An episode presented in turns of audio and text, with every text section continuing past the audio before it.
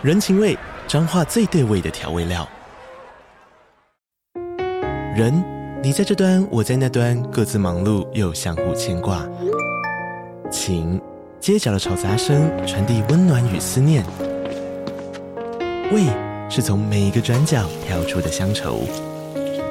这里是彰化县政府 Podcast 节目《彰化早咖》，我是主持人内克。从彰化大小事各具特色到旅游攻略，透过轻松有趣的访谈，带着大家走进最在地的早咖。准备好了吗？彰化的故事，我们说给你听。以上为彰化县政府广告。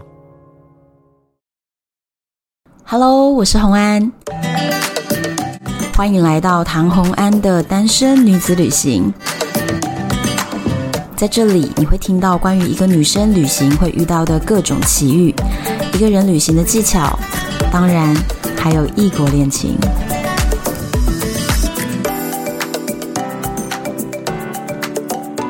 欢迎回到旅游的单元。现在是新年期间，所以呢，特别利用新年的假期，邀请了一个非常特别的人，跟大家聊一下我的过年经验。我们先欢迎我的妹妹 Aaron，。大家好，我是洪安的妹妹 Aaron。新年快乐！两位讲一个虎字的，祝大家新的一年虎虎生风。好，不错，不错，不错。今年呢，我想说做一个农历年的特别的节目，然后就想到要跟大家分享，因为我们之前有两次在农历年期间跑到中国去过新年，那我觉得这算是蛮特别的经验，因为大部分人过年一定就待在家，为什么我们家不待在家里，然后要跑到大陆去？因为说真的，我觉得在我们家的亲戚朋友比较少一点点，所以呢，我们很喜欢去大陆过年。我觉得那个地方蛮有一些传统年味。其实我觉得跟大家很喜欢在那个寒假期间或年假期间找机会出国是同一个概念。可是我觉得我们家去大陆的原因是因为考量爸爸妈妈。对，因为如果你带他去一个语言不同的地方。爸爸就没有办法跟当地人聊天或互动。他超爱跟当地人聊天。我跟你讲，他在台湾都不爱那么聊天，但是他在那边连搭计程车都要跟跟司机聊天。聊天。对对对，所以如果去中国，他们会觉得比较有意思，而且他们会比较安心，因为路不知道的时候用问的什么，他们都觉得没有障碍嘛。但我问你哦，嗯，你有没有被你朋友问过一件事情，就是为什么我们过年要去大陆？为什么不好好待在台湾？你难道不爱台湾吗？我朋友没有人敢这样质疑我。我跟你讲，我朋友就是这样质疑我，然后我心里就想说，关你屁事！这世界这么大，我老娘想去哪就去哪，到底要关你什么事？因为其实很多人也是过年去日本啊，去欧洲啊。对呀、啊，只是我们选择大陆，可是我们选择大陆其实就是考量爸爸妈妈会觉得比较有趣。没错，我觉得一方面一个原因是爸爸妈妈他们是外省人嘛，他们一直对于一些大陆的美食、大陆的菜，比如说四川菜啊什么菜，他们都对这些东西特别特别有一种亲切感。我觉得这个就是那个年纪的人，他们有的一些情怀。我们也去过澳门，也去过香港。其实我们考量就是语言是第一，第二个是他们吃的习惯，因为他们也吃不惯外国的菜。对对对，所以就想说，那就是全部配合他们。然后，如果是要去，比如说美国啦、欧洲啦、非洲啦，这个就我们自己安排就好了嘛。嗯，对不对？所以过年我们是考量父母也要一起开心，所以我们就选择在大陆。可是我确实觉得农历年如果安排在中国的话，是特别有意思，因为他们那个年味很浓哎、欸。但是我觉得我们安排的很巧妙，我们都是过年前提前去，先去感受那种就是大家筹备过年那个时间。我们好像初二就回台湾，对，对不对？初二就回来，对，所以我们就会在那边除夕、初一、初二。其实那个时候大陆大家都回家过年，路上也没什么车、人、店，其实都没什么了。对，我觉得是蛮有趣，就抓这个时间点抓的是蛮巧妙的。对，因为如果你一直待到年后，全中国的百姓们新春出游，我告诉你，你完蛋，炸翻天！你在哪里？你全部都塞满人啊，你就不用想了。对不对？对，所以我们是玩前面那段，而且我觉得他们的过年是整个路上那个红灯笼，然后大家那种在赶啊、采买啊，年味，对那个年味，电影。所以我们也参与过，在那种大市场里面跟人家挤来挤去，然后一起采买年货。当然我们也没有要采买年货，因为我们一定是去餐厅吃。可是我们也去挤市场。场啊什么，我们也是参与过其中，所以相当有意思啊。我觉得如果你是对于这种中国年味觉得相当喜欢，然后有这样的情怀的人呢，很推荐，非常推荐，这样子是很有意思，真的很有意思。所以甚至我们还一直在想说，疫情过后可以的话，如果下一个要去大陆过年的城市，你会想去哪里？我们昨天不是在讨论，我说重庆，我也是重庆，对，但是我爸说北京，然后我就说如果要去北京，我只是为了白记年糕。因为等一下，等一下，就跟大家分享为什么你念念不忘啊？我念念不忘白记年糕，而且我朋友去北京，我都会说拜托你要去吃白记年糕。结果我朋友吃过都说超级好吃，你为什么不叫人家帮你带回来？带破来吗？因为等一下会分享为什么我们在 我们在那时候都为什么没吃到，我买了我没吃到，所以我也不会叫人家带回来。好，我们等一下告诉大家。先跟大家讲说，我们之前有去过两次，一次是二零一三年我们去成都过年，然后在成都之前还在澳门先待了二十四小时。才二十四小时啊、哦？对，才二十四小时。你看我把你行程排多满。澳门哈，就是本人台湾女主神的灶咖。对对对，他 行程真的排很满，排到晚上十二点。澳门我走的很熟了，所以就是可以在很短的时间内让他们玩到最精华，然后就是一个转机停留二十四小时，然后隔天就飞走了。这个行程我也得讲，就是我觉得很棒，是因为我记得我们在澳门看各大酒店的过年的摆设，其实很有趣。我就跟你讲，它是一个很荒谬的行程，但是很值得一看，很有年味。因为你知道澳门当时就是府的生意非常蓬勃，所以。哇，砸大钱去做那种装饰，我告诉你，就觉得有一种自己是皇帝的感觉，嗯、就是看到那么金碧辉煌的那些装饰，很有意思。就是很有感觉啊！就是说天哪，就是过年喜气，金的、红的，然后到处，然后就是觉得那种未来无限美好。我觉得澳门会给你这种很很很好的感觉。对，那个时候真的是这样。我觉得那一年过年，因为澳门配成都，完美，非常完美。因为我们家真的念念不忘那一年。而且那个时候，你知道我们在澳门转机二十四小时，看了几间大饭店的这些秀，然后我们又吃了澳门，澳门也是很多特色美食。我们又吃了一些东西，所以其实虽然只有在二十四小时，但是等于是吃的、看的、逛的，就是在二十四小时全部塞满。爸爸居然问说：“怎么办啊？我们在这里感觉这么好，会不会去成都觉得很无聊？” 第一炮已经整个打响他，他整个就想说已 已经超级完美，他无法想象接下来会不会更完美。结果后面好像一连串他都超爱，成都真的很棒很棒很棒。对对对，对，对，后面好几年都在都还是很回忆，他很回忆成都。所以那是二零一三年，然后我们后来北京是二零一七年去的。那为什么二零一七年选北京？因为一六年我在那边工作。我在那边接了一个大型的案子，所以我对北京就也像走灶咖一样啊。那为什么我们没有每一年出国？可能有时候工作安排啊什么的，就是也没有办法年年啦。哦，对，所以反正就是有这个两次经验。嗯，好，那所以我们今天我们就试着先从我们前面的准备啊。如果你想安排到大陆去过年，那我们在意的地方是什么？因为毕竟那是一个也有在过中国年的地方，所以农历年前有很多要注意的事项。然后我们就跟大家分享，还有我们体验。我不知道我们今天能从成都聊到北京吗？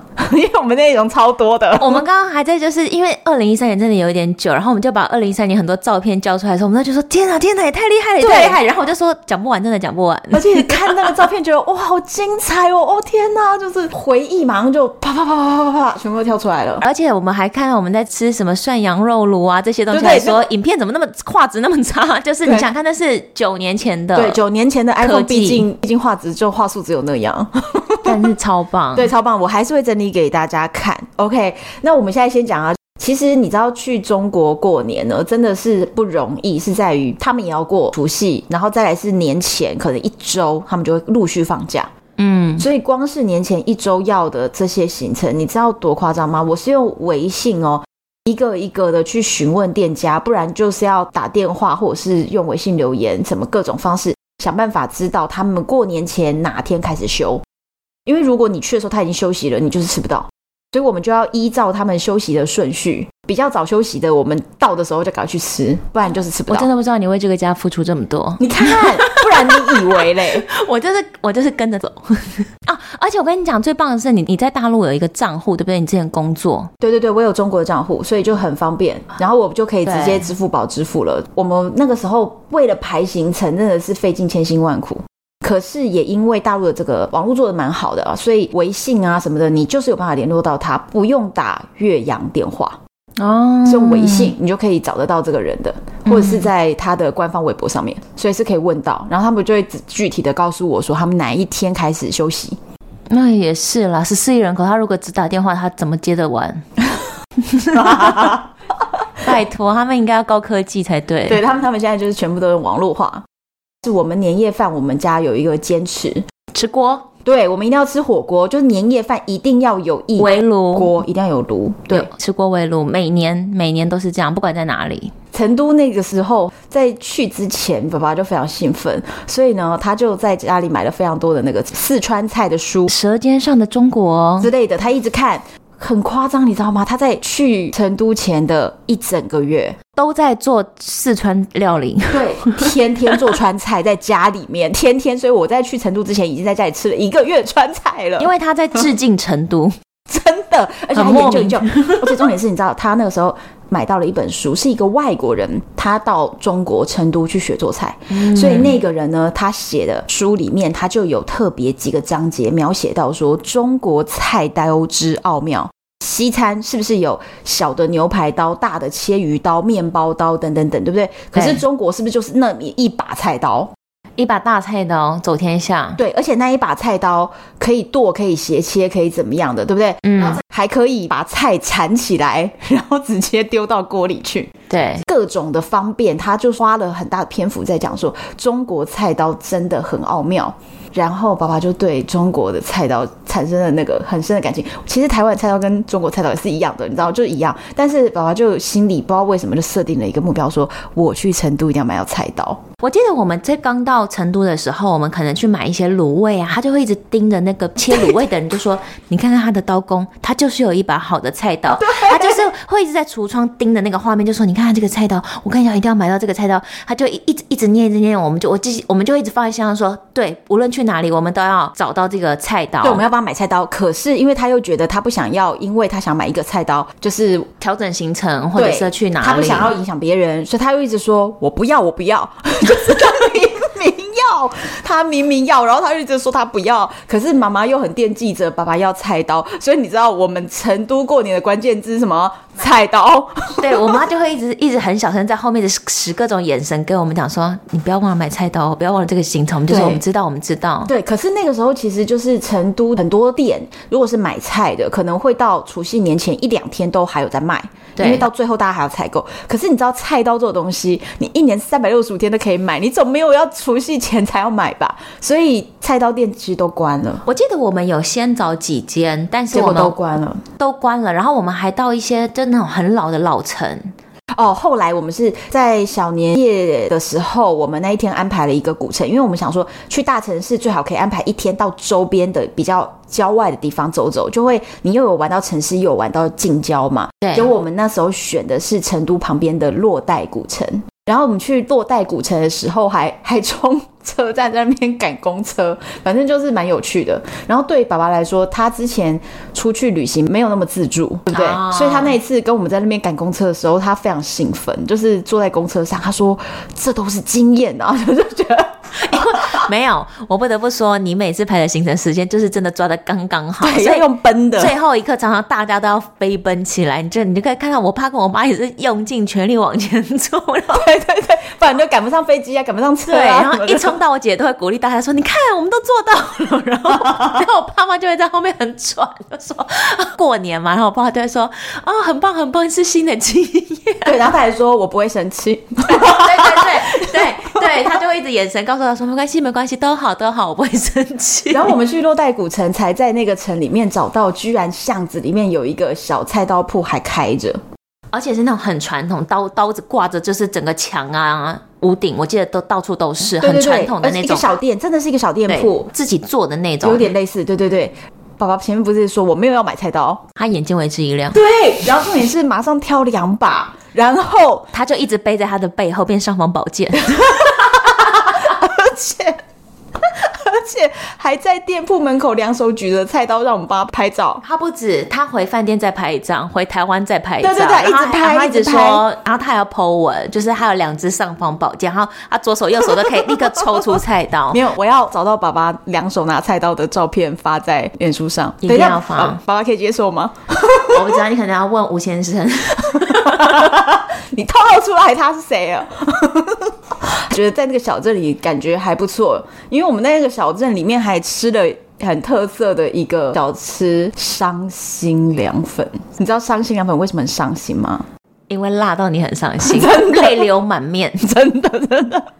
反正在那边跟他们挤，在我们吃东西。我记得成都、四川的东西，就是吃每一个都都会就是就是好辣好辣好辣，但是又觉得很好吃，然后又一直吃。对，那个辣油很香，而且我们还有那种在路上随便逛，然后挤进了一个小巷弄，感觉走进人家院子，然后就看到为什么那么多人往人家院子里走，然后我们探头进去发现，哎，他在院子里摆摊呢，就点那种面。大陆卖面都是说你要一两面、两两面、三两面，嗯、就是它不是说用大中小碗。它是看那个面体的重量是几两重，我们就点那个小面，然后那个面上面那个红油，我告诉你零点五公分厚，真的，它每个都是辣油，每一道都是辣油，就是就是好吃。我觉得不会太辣，有的有的当然会很辣，但是就是很香，非常香，非常好吃。对。然后再来是我要讲一个，我们在除夕那一天，我们参与了一个成都二零一三年非常非常重要的，全成都人都挤在那边那个盛会。这个盛会是什么呢？就是成都当时有一个曹家市场。其实在这十年内哦，大陆一直在整改，就是把所有的传统市场要变成现代化市场。那传统市场就是所谓路边的那一种，露天大型的。对，哎、欸，其实我自己出国也很爱去逛传统市场，因为我觉得那是走到人家的文化里，就是对，真的是最接近庶民生活的一个角落。我超爱，我去哪一个国家，我都一定会排一个传统市场。对，有的时候也不见得是要买东西，你也不会买，但是就是去看说，哦，他们卖这个啊，原来他们这个他什么东西，或者是他们的人的互动原来是这样，因为你可以看到的是最真实，就是当地人与人之间的那种情感交流的感觉。那曹家市场当时是成都最大的一个传统市场，而我们去的那一个除夕是曹家市场的最后一天，隔天就拆掉，全部都没了，就是这整个区都不可以再再摆摊了，然后就把它变成就是室内型的，比较像是我们现在的南门市场什么都把它变成室内型的了。所以在曹家市场的最后一天，真的是人挤人人挤人，我告诉你，这个是超越台北一零一烟火的那个拥挤程度，在那个过程中，大家就是说。曹家市场最后一天，全成都人都在这了，这样子。而且我记得他们一直欢呼，有一直喊，反正就是非常非常热闹，非常喊。对对对，我告诉你，你真的在所有电影里面看到那种热腾腾的那种市集什么什么的那种气氛，差不多这样。而且什么都卖，他还有卖就是那个芝麻，立刻用机器碾出芝麻酱。对对对，什么都有，什么都卖。我告诉你，我还在旁边看到什么。它的肉摊当然有，就像我们的市场有鸡肉摊、鱼肉摊、鸭肉摊，我，我还看到了兔肉摊，而且它的兔子就是裸体，然后一条一条的，就是一只一只剥了皮，但是它的四只脚还有毛，就穿着小毛靴子的裸体的兔子，还有羊的头。对，整颗羊头，然后就是各式各样、各式各样的。看到的时候，真的，你那时候觉得很惊叫，对，惊吓。因为我从小养兔子的人呢、啊，我真的没有办法看到兔子裸体在那边。对，可是就是四川人就是一定会吃兔头，他们一定吃兔肉、兔头。对，反正他什么都卖。然后我记得那个那个市场好大哟，我们走，当然他人也很多，我们可能逛一个上午吧。逛很久，对，三四个小时。然后我们还买了什么？我们去他的那个辣椒铺，然后买了各种辣椒酱、辣椒粉，然后辣椒丁什么什么各种各种各种，然后大红袍什么全部都买，因为。爸爸已经在台湾练习了一个月的川菜，然后他打算回来台湾再煮一个月的川菜，所以他把那个什么大陆的那些香料都买回来，而且我们买了以后回来还用一大堆那个夹链袋，就是包了好几层、好几层、好几层，才把不要漏，把它带回来。可是就在我们买辣椒的时候，发生了一件关键事。我发生了一件我很崩溃的事情，就是我有点忘了细节，就是有一个人，他就是一直跟我挤来挤去，然后我中间好几度有人一直提醒我，有人在靠近我。有一个老大爷是骑脚踏车的，然后他突然在我们身边就啊就大吼，然后我们就吓了一跳，想说干嘛呀？问题是那个老大爷讲话，我那是四川话我们也是听不太懂，嗯、想说不知道发生什么事情。然后他就指着我们的包包还是什么在骂我们，然后我们就不知道他到底什么意思。那旁边的人也没说话，就大家就停下来就看我们，我们就没说话。然后我们就说：“哦，没事没事没事，走吧走吧。”然后后来我们到了那个辣椒铺，我们在选辣椒，突然辣椒铺的大妈就对着你说：“妹妹啊，你那个包啊要小心啊。”然后你就说哦，好好，我有小心啊，这样子。我带了一个包包是没有封口的多特包，我就是用手去夹着它而已，就手臂把它夹着。对，但是我真的不知道一山还有一山高，就没遇过坏人，没遇过坏人就是这样。反正那个人就跟你说妹妹要小心，然后你就觉得哦，我有小心啊，这样子。后来。等到我们都已经到旁边，已经都离开那个曹家市场的时候，我离开曹家市场，我发现我的手机不见了。然后红包也不见了，因为那天是除夕，对不对？我晚上要包的红包，我先装好，我在台湾先装好，红包也全部被偷走了，然后我就世界崩溃，我就整个大哭，因为我那手机是我第一次买 iPhone，哎、欸，对，所以就就都没了。而且那个时候，我们后来回想，我们在想说，第一个那个骑脚踏车老爷爷，其实应该是看到扒手要偷我的东西，然后他就大喊，就是吓那个扒手。只是我们当时，因为我们太太嫩了，我们没懂。对，我们就想说，嗯，老爷爷发什么神经病？就是为什么要凶我们？我们不懂。其实他是在帮我们骂走那个小偷，我觉得是这样。可是因为我们两个看起来实在太愣头愣脑，所以我觉得那个扒手跟着我们。所以后来到了那个辣椒铺，我觉得辣椒铺的大妈也看见了，嗯，但是他当下不敢讲，是因为人家店家是在这里的，那就是做做生意。对他，他不敢惹事，所以他看到了，但是他不敢讲。然后等到这个人都已经得手走掉了，他赶快跟你说：“哎呀，妹妹，你那个包包要小心。”殊不知早就偷光了。但是还好啦，算了，因为那个时候偷的是钱，结果还有不什么护照那些东西，就更麻烦。对，iPhone 跟钱都就都不见，所以那一次你们损失惨重。我损失超级无敌惨重，因为我那只 iPhone 我还从美国买回来的。对，然后就没了。我们还一直用你的 iPhone 拍照，那个照片就是有一部分有上传到云端，就自自动云端，对，这就告诉我们 iCloud 的重要。iCloud 自动备份的重要性啊！哎、欸，对，但是还是损失了一点点照片啊，损失了一点照片，也也算是我们见识到大陆的扒手多厉害。我们在大陆那么多次，我被扒就这么一次，我就那么一次，我我都没有。可是我我是觉得在曹家市场哈遇到扒手，我认真想想不意外，不意外，那么多，欸、全城的人都挤在那边呢、欸。对啊，对，人群只要一聚集到某个程度，我觉得就是应该要注意，风险就会提高。可能太兴奋了，我们就是一直把手机拿起来拍啊，然后一下就顺手塞口袋这样子，没有预防到这个事情。对，然后那个时候我们又是什什么所有的照片都是用那只手机拍，所以那个那个只手机就会一下在你那，一下在我这，一下在宝宝，一下在妈妈那边，就是然后一直传来传去，而且我们还会很兴奋想要拍大场景，所以我们就把它举高。所以你知道吗？曹家市场的人挤人里面，带有五百人看到我们举起了一只很新的 iPhone，最最新款 iPhone，对，我们把它举得高高的，这样子就是快点过来抢我，就是那种状态。难怪被偷。对，那我们年夜饭。和小年夜饭，我们要特别讲一下。小年夜饭跟年夜饭，我们当时在想，我们在四川要吃什么？绝对是麻辣锅。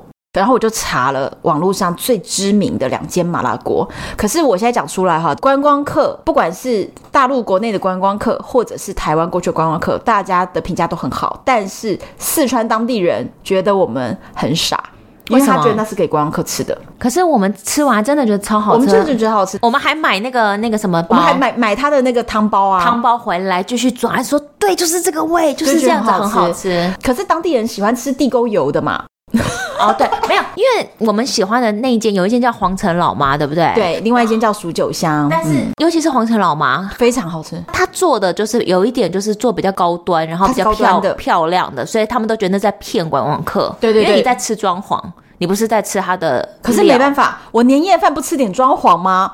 对啊，对不对？年夜饭一定要吃装潢的，所以我就是有那么点小年夜先去吃蜀九香。对，然后我跟你讲哦，蜀九香九宫格。对，它是九宫格，它全部都只有辣油，它还没有两种锅底，它只有辣油。对，然后你知道蜀九香，人家就说蜀九香麻而不辣，然后说皇城老妈是麻辣兼具，然后我就心里想说，我看了那个锅的样子哦，想来想去，我就决定了那个皇城老妈的距离也比较近，所以皇城老妈作为除夕年夜饭，然后蜀九香是小年夜，我们当时这样安排的。对，就我们先讲蜀九香麻而不辣，我告诉你，我真的见识到这世界上我吃过最麻的。麻辣锅就在这里，就是蜀九香，就是蜀九香。我们那时候进去里面，然后它是有一种，你会觉得很像走进故宫的那种，就是红色柱子什么的那种那种空间。然后它的那个金色的九宫格锅是真的是很漂亮，漂亮，然后都红的油一层。我要找一下照片。然后重点是我们在吃蜀九香的时候，那个麻真的很麻，而且不怎么辣，麻麻麻到后面，我们桌上还有几盘肉都还没涮哦。嗯。我们已经麻到，我们四个人就是靠着椅背，眼神有一点瞳孔放大、涣散。我我觉得我们那场好像就吃完，就是好像有点吃不懂。对，你知道那个时候我真的觉得我嘴巴跟舌头好麻哦，超麻。然后我这样子眼神就这样瞄了一下桌上，想说还有两盘肉没下。可是我现在麻到你现在即便给我拔牙我都可以，超麻，你知道吗？对，它就是很麻很麻很麻，对，是很麻的，已经有点吃不太到味道了。果然麻而不辣，就是可以麻到拔牙，对超麻。我们好像那一餐大家没有特别喜欢，对，因为就是麻到我们失去味觉了呀。你就想象你去牙科嘛，打完麻醉又出来吃饭，就是没感觉。而且我们吃不多，比较没有层次啦。我们应该是说，我们习惯在台湾吃鸳鸯。对对对，辣的时候又可以喝一点白汤啊。那再来，我们就要讲我们真正念念不忘啊，黄城老妈。黄城老妈念念不忘。可是我觉得现在哦，就是二零二二年的今天，黄城老妈应该已经不是。不是最红的，对对对，有别间更红。但是当年哦，黄城老妈真的是最红的一间店，顶流顶流，是成都麻辣锅店的顶流啊。然后我们吃那个黄城老妈。是我点菜，他每一个菜单都很漂亮。然后我还跟他们讲说，你说你要年年有余，你要点一道鱼，我要点一道鱼，我就说天哪，你看有多便宜，才十五块人民币。对，然后我们就说真的，然后我们就想好啊，那点，然后接着点鱼，点完，然后点了菜，重点是他的服务超棒。有三个服务生站在我们桌旁边，对，我们明明就只有四个人坐一个圆桌，几乎是一人后面站一个桌边服务了。我们就想说，为什么服务这么好，跟昨天数九像差那么多？对，早就来吃黄城老妈就对了。对，然后再来是旁边还有一个人，他就端了一个鱼，然后那个鱼的盘子大概有直径二十公分，然后那只鱼很大哦，就是那只鱼是弯着身体的卷在那个盘子上，所以那只鱼的直径可能有到三十公分那么大，因为它整个卷在。在上面，然后又很漂亮的样子，给我们先看这个刚刚从水里捞起来的活鱼，然后切的漂漂亮亮，给我们先过目。鱼是整尾，但是上面已经切好切花，然后然后旁边还放了花，就是衬着那个鱼。然后我们就想说，服务这么好，鱼还要过个目。然后当下我们就觉得，嗯，我们就四个人看眼神对看，讲说，天哪，这条鱼才十五块人民币。对，然后我说台币怎么可能这么便宜？但是我我心里就开始越来越发毛。那个那个美女可不可以再给我看一次？这就发现。就后来是半两十五人民币，是半两哦，还不是一两哦，半两十五。然后刚刚那只鱼那么大，不知道几两。然后我们就嗯，然后这时候爸爸就说没关系啊，点了都点了，就吃嘛，反正过年一定要有鱼。对对对，他然后我爸爸就说点的好，点的好。然后我心里就开始冒冷汗。然后我就我就看了一下我爸爸，想说我好像不够钱付这个年夜饭。然后我就说你们等我一下，我就立刻冲回去拿信用卡，因为那一间离我们。住的就很近，走路就到了。我为了那只鱼回去冲回去拿信用卡，而且你知道结账的时候，那一只鱼是最贵的，整个最贵的、啊、那只鱼可能就快要两千块台币了。我记得是要几千块，两千台币。可是更令人惊讶的是，第二贵的项目是什么？在那张菜单上，你还记得吗？我不记得哎、欸，我因为我被那个那只鱼印象让我很深刻。我跟你讲，第二贵的就是一道菜一道菜的那个单价哦。嗯，第二贵的竟然是我们四个人喝的四杯茶。茶最贵，怎么会？所以我就跟你讲，你在大陆餐厅进去，他一定会说，哎，要香片还是普洱？就是你一坐下来，还没开始点菜，他说要香片还是普洱？我告诉你，如果你没有要花钱喝茶，你就不要点，你就说水就好，懂不懂？水就好。你要直接说 哦，香片哦，普洱，你以为那免钱的？那要钱的茶水费。但是他茶水费有这么贵？对，所以他茶水费仅次于鱼啊，然后剩下来才是一道一道菜的单价。茶水费都超贵，我们吓死了。反正这件事情，我就是一直被我们家嘲笑到，到每年过年只要吃鱼都会讲这个笑话，一直到今年我们还 也也还是讲这个笑话。你看，你都已经九年过去了，我们还是要讲这个笑话。每次要讲说啊，黄城老妈那道鱼啊，那道鱼可是真的很好吃，很值得一吃。而且黄城老妈真的哦，口齿留香啊，口齿留香非常好吃，就是很合我们胃口啦。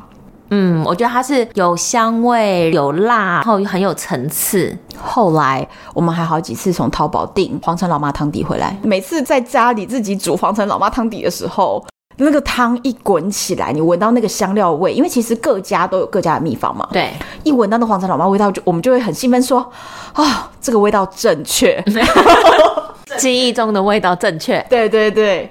光是一个年夜饭要吃的锅，你看我们多么的讲究，我们非常讲究，我们每一年都很认真。那天晚上是在我们住的那个旅社，嗯的院子里面，他有用投影机放春晚给大家看。哦，这件事也很有趣。其实我们在台湾好像就是常常新闻会报春晚，但是我们没有真的看过春晚，都是看新闻的片段。对，结果我们住的那个院子，它有一点像是我们把它想成比较像是三合院的这个逻辑，中式的，中式的，它很中国风，然后大概两三层楼吧，我有没有记错？两三层楼，对对，而且是那种红柱子的那种，反正就很中式的一种，很中式。然后它中间就会有一些空地，大家可以在那里喝茶啦、吃瓜子、吃点心，然后它放一个投影。平常的时间他在放，好像就是《舌尖上的中国》。对，我记得。然后，但是那天晚上我们一回去的时候，吃完饭发现他在放春晚，我觉得那感觉很棒哎。我们大家就坐在那边聊天看春晚。对，可是重点是，其实当年哦，我们只知道刘谦有上春晚，你知道那那个年代就是刘谦上春晚，所以其实我们认识的人根本几乎是没有，嗯，所以我们从头到尾就是看个热闹的，因为根本都不知道他在演什么东西，是搞不清楚。记得吗？我们一直问人家说春晚是第几台，他们就是说就是那一台，我们一直反复问人家说没有，就春晚是哪一台？他们就说每一台都有春晚啊，你知道河南卫视有河南春晚，然后北京卫视有北京春晚，湖南卫视有湖南春晚，每一间都有春晚，因为他们一个省份就有一个最大点。电视台都会去做春晚这样的，而且他们会去抢艺人，有点像是我们，比如说台北跨年、跟高雄跨年、跟花莲跨年，都会抢不同的艺人，他们就会在事前就会宣布说谁谁谁会在哪一个节目的春晚。我们那时候一直问，我们搞不懂，我们以为只有一个春晚。我老实说，我只知道我们在那边看春晚，但是春晚里面到底演了谁或有什么人物，我告诉你，我一个都不认识，看不太懂。然后有一些可能是，我记得有一些情境剧，或是小品，那个叫小品，就小品剧，有点像话剧的东西，或者相声。对对对对，我们就跟那个历史或者他们的文化不太懂，我们 也是看不太懂，对，也是看不懂，反正就是在那边看个气氛的，不是看不太懂。然后到了晚上十一点的时候，外面那个炮吓死人了，我们冲出去，哦、我们我们要狂奔的，因为那个炮像整个城市都在炸。我跟你讲，你觉得就是简直就是这个对要打仗的那种炸裂哦，什么整个成都啪啪啪啪啪啪啪的那种鞭炮哦，响了两个小时，整个子时。我觉得他们很棒，是很好玩，是那个满地都是红红的那个炸炮竹炮竹的那个红纸，对对对，满个路上都是，整个就是都红彤彤的，红彤彤的，对对，而且那个一直炸炸，我们原本还想说，像台北或者是台湾，都是大家可能炸个十五分钟，就是大家会在一到一到子时，或者是说午夜十二点的时候，可能点一个炮竹，然后陆陆续续可能炸个十分钟、十五分钟，这个声音就没了。可是让我很震惊的是，在成都居然这样砰砰砰砰砰砰砰，然后整个炸了整整两小时，真的不可思议。然后我们跟那个柜台小姐姐还一直跟她聊天，我们说怎么这么多啊？她就说每年都要这样的呀，过年嘛，过年不就这样吗？我们就想说啊，这是他们基本的哦。他们有一种好像是每家都炸哦，不是一条巷子只有一个人，但是所以你就会觉得那个炸起来就是整个城市都在震动，而且你觉得地板都震动了。对，我怀疑他们每家可能炸十条，不然到底为什么可以炸两个小时？真的很夸张哎，两个小时这样啪啪啪啪啪啪，这个是我们后来在北京都没有遇到的。我觉得成都的东西在北京都没有遇到。第一个是就是那种满路上的那个红灯笼，那个喜气感。对，然后再来的话就是那个炸的，然后还有传统市场这些东西，我们在北京也也也都在一带找，但是我们都找不太到这个感觉。我觉得北京第一是天子脚下，所以对于炮竹的管理非常的严格，嗯、这是一个。然后再来是我们隔了太多年了，所以我觉得在二零一七年的时候，就是你别说北京没有传统市场了，成都也没有了吧？嗯，对。所以后来就是有一些东西我们是找不到的，比如说我们后来去西安，西安也找不到。对对，所以其实我觉得在那个年头到了成都，那个真是绝无仅有的。嗯，对不对？我觉得那个哇、哦，整晚的鞭炮声，我觉得实在太。太震撼了，很怀念，非常怀念，很怀念。我不知道，如果我们过两年再回去成都，你觉得还会有两小时的鞭炮声吗？我觉得还是会有，但可能真的就是回到十五分钟，北一样，十五分钟，但还是要炸一下。过年能不炸吗？好怀念这个事，就是这个细节，真让我们觉得好惊喜，而且那个年味好浓好浓那种感觉。嗯、再来，大年初一早上，其实我们那个时候，你记不记得，爸爸跟每一个计程车司机就问说，你们。除夕吃什么呀？对，他想知道说当地人都吃什么。我们家自己的习惯是初一早上我们要吃元宝，元宝就是水饺，所以我们去曹家市，我们是在曹家市场买的嘛，我有点忘了。就是我们有先买好水饺，我们拿回去饭店先说帮我冰冻着。对，然后说我们大年初一早上要吃，因为那一间旅社是可以帮我们煮早餐的那种。对，我们就跟他讲说大年初一煮给我们吃。嗯。结果他还说，他们大年初一是要吃汤圆，圆圆满满。而且你知道汤圆是什么样的汤圆吗？就是桂冠汤圆那样子的，有包料的，对，有料有馅料，而且大概就是桂冠汤圆那个尺寸，就是那种汤圆，不是什么红白小汤圆哦，对是桂冠汤圆的汤圆。他就自己煮好端给我们，就说我们过年是要吃这个，所以我们大年初一早上吃到很了这个东西。惊喜。对，可是我跟你讲，我最近就是这一两年内有比较常常看微博的一些东西，所以我就比较知道一些大陆的一些用语啊，或者是他们的习俗，我就发现其实是北方人吃元宝，南方人吃汤圆。哦，是分北方跟南方。对对对，所以我们自己家是吃元宝，但是我们去了成都的时候，发现要吃汤圆。对，那很棒。我们看我们初一两个都吃到，但是那个汤圆哦，就是觉得挺妙的。我没想过，我原本一直以为只有元宵节要吃汤圆，就原来原来大年初一也吃汤圆，很合理呀、啊，圆圆满满的，一整年的一刚开始。好啦，如果今天听到这个节目，你今年还没吃汤圆的，马上去吃一个。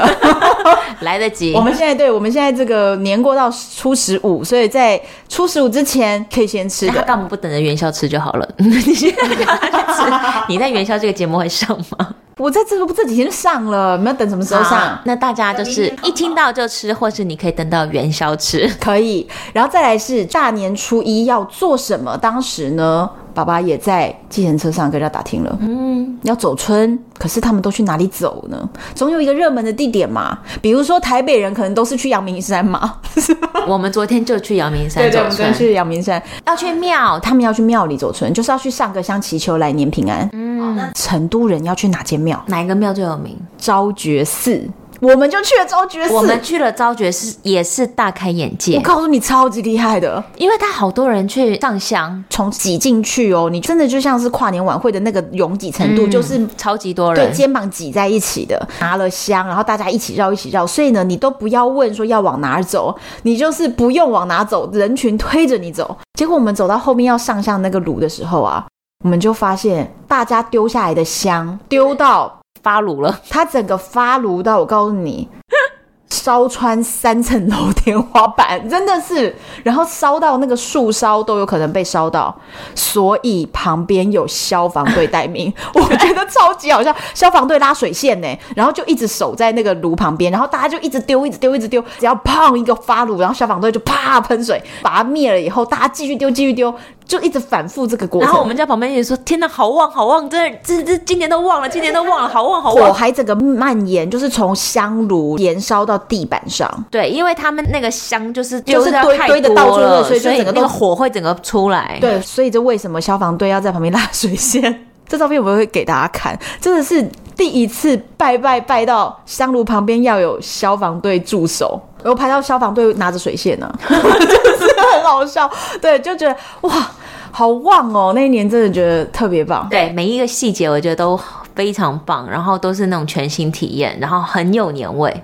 对对对，是感受不到的平常啊！你看都九年了，还是不断的回头去想说啊，那一年怎么样？嗯，因为真的记忆深刻。这是为什么？我们的下一年的目标，我们想要去重庆。重庆，就我跟你爸爸的目标，我们还不知道。他也想去重庆啊？是吗？他昨天是说他想要再去北京。他反反复复的，我们就叫他去重庆就对了。我记得他很想去重庆，因为很有故事性、有历史性的城市，他都很喜欢。其实我们是想要先从就是古都嘛，就是一些古都，所以像西安我们也有去嘛。西安有，如果读了很多历史的作品，一些历史的故事，去到这些地方的时候，就觉得啊，特别有一些文化。你会一直想到你之前看过的东西。对对，但是我跟你讲，去重庆我们要有心理准备，可能在这之前呢，宝宝又要再煮一个月的川菜，然后回来。再煮一个月川菜，然后再买两把刀，因为十年过了，所以他会再再重新买两把刀。对对对，而且我跟你讲，爸爸对于这个就是真的从大陆背回来的这种厨厨具，这叫厨具吗？菜刀叫什么？反正就刀具、刀具或什么这类，他特别就情有独钟。所以我之前还帮爸爸从大陆背了一个铁锅。我姐真的像忍者龟一样，她背了一个铁锅回来，黑的那种铁锅，中式炒锅。好，成都过年相当的令人回味，也非常精彩。之后再跟大家分享我们在北京过年，因为应该也是讲不完。我认为北京啊，北京有很多故事，北京超级多故事，而且北京我们还有安排比较厉害的旅游行程、观光行程。长城啊，野长城啊，对之类的。嗯，对，好，那就之后再跟大家分享喽。那今天呢，这些照片我告诉你，虽然已经九年了，我全部把它整理出来，会放在唐红安的粉丝专业，或者是单身女子旅行的社团，以及我们现在有 IG，欢迎大家到这边留言给我，然后也欢迎大家在 Apple Podcast 上面给我五星评价。如果你有话对我说呢，就到粉丝团或社团来留言，都是我亲自回复哦。敬请期待下一集。我是红安，我是 Aaron，祝福大家新年快乐，新年快乐，拜拜。拜拜。